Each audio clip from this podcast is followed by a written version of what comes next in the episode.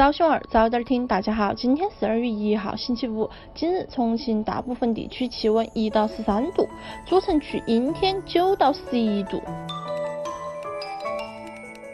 历史上的今天，一八三五年二月一日，毛里求斯废除奴隶制；一九八四年二月一日，中国与荷兰恢复外交关系。看两会。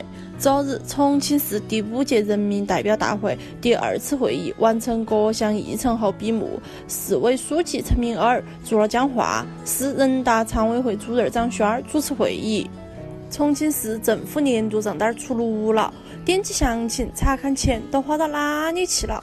昨日，重庆市第五届人民代表大会第二次会议举行第三次全体会议。会上经投票选举，穆红玉当选重庆市监察委员会主任，万香兰、陈斌当选市第五届人民代表大会常务委员会委员。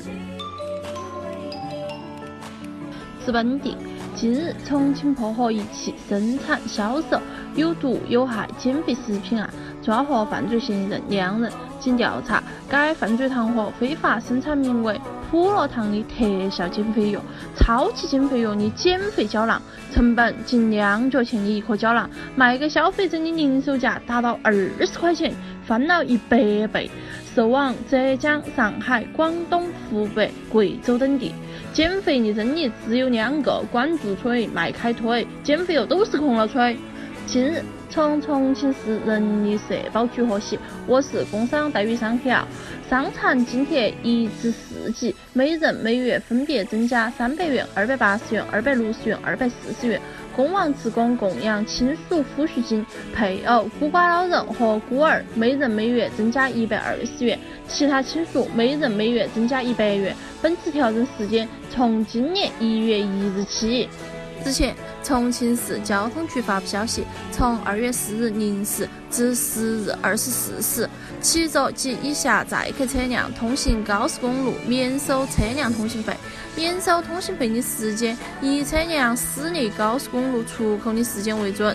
春节期间，全市高速公路 ETC 收费车道依然保持 ETC 车辆专用通道状态。办理 ETC 业务的七座及以下小型客车通行 ETC 车道，同样享受免费政策。那都是节日爱法定节假日的理由。日前，从警方打假部门了解到，警方侦破李某自售假冒品牌白酒案，抓获主要犯罪嫌疑人四名，捣毁窝点七处，现场查获假冒茅台、五粮液、国窖一五七三等知名品牌白酒、低端基酒二千五百余瓶，查扣假冒商标标识六千八百余套，涉案金额两千余万元。还好抓到了哟，不然刘向团圆饭的餐桌那都危害大了。昨日，市公安局治安管理中队通报，今年一月份，全市公安机关共查处非法运输烟花爆竹案件一百二十五起，治安拘留一百三十六人，收缴非法产品八千三百二十五件。警方介绍，在禁放区域、场所燃放烟花爆竹，或者违反安全燃放规定燃放烟花爆竹的，由公安机关责令停止燃放，处一百元以上两百元以下的罚款，情节严。重的，处两百元以上五百元以下的罚款。姐在那点儿要提醒大家，千万不要在禁放、限放区域燃放烟花爆竹哟。蓝天下。近日，中国新婚夫妇泰国女拍被捕事件引发热议。日前，清迈移民局官员回应表示，并没有逮捕女拍的新婚夫妇，而是逮捕了三名非法从事女拍工作的人员，并已掌握了确凿的证据。三人之后会被遣返，并可能上黑名单。中国驻清迈总领馆的工作人员对此表示，泰国警方仍在调查当中，具体细节还未透露。出国女陪需谨慎，一定要先了解当地的法律法规。近日，四川大学华西医院医生表示，小于五岁的儿童、六十五岁及以上的老年人、有心肺基础疾病的患者、孕妇以及肥胖患者属于感染流感的高危人群。肥胖可能意味着体内激素的问题，相较之下免疫力会低一些。肥胖患者可能还由于本身生活作息和习惯不好的问题，容易导致他更容易得流感。我们胖子真的承受了太多太多。此前，清华不会有孕，无法毕业的校规引发热议。近日，清华冬运课也要来了。二零一七年，清华学生冬运队改革成为正规的学生社团。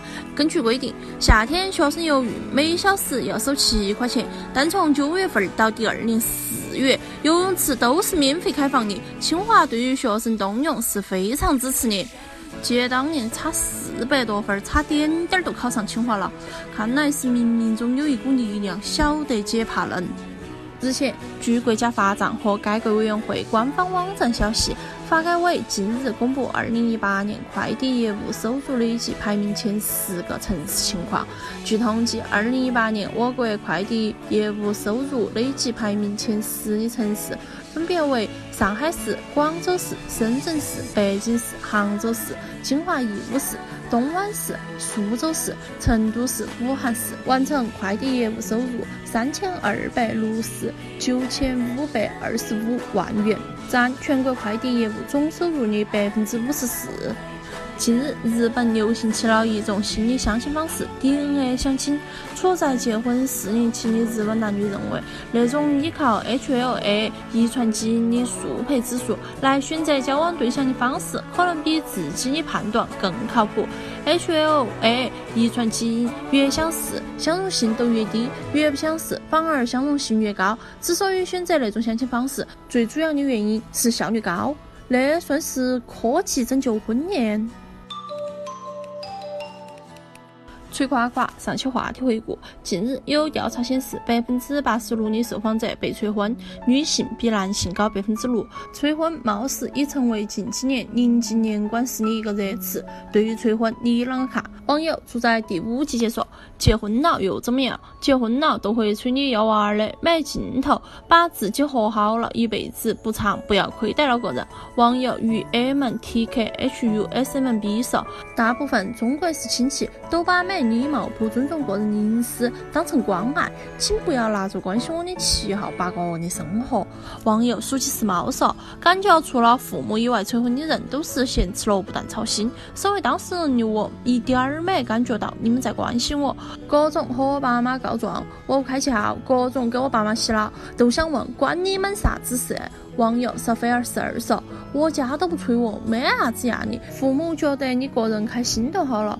偶尔会问一下，关心一下，一年一两次那种情况，但是没其他的意思，挺好。